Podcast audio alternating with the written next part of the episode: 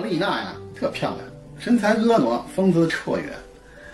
新婚不久呢，我们俩精力特旺盛，那生活啊特别多彩，偶尔呢还会搞些冒险刺激的事情。去年初夏的一个周末呢，我和丽娜呢就到郊外的凤凰岭风景区啊去爬山。那天呢是晴空万里，风和日丽的，特别适合游山玩水。爬了一一个小时之后呢，我们就来到了一个半山腰的僻静的小树林儿。哎呀，风景特别优美。这附近啊没有一个游人。OK。这时候呢，我就心血来潮，就神秘兮兮的就跟我老婆说。那，咱俩到那树下面玩一个冒险的游戏，好不好？我老婆好奇的问：“啥游戏啊？”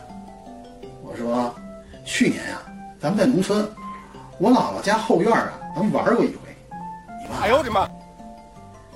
丽娜眨眨迷人的大眼睛，想了一会儿，然后跟我做了一个手势：“嗯，好的。”于是我们俩就开始准备了。游戏还没有开始，她就嗲嗲的对我撒娇：“老公，我不让你带她。”我说：“那可不行啊，带上他才得安全呢。”我坚持说：“不要嘛，我就是不要嘛。”见他这么任性耍赖，我多少有点急眼了，就质问他：“我到底是不是你亲老公啊？”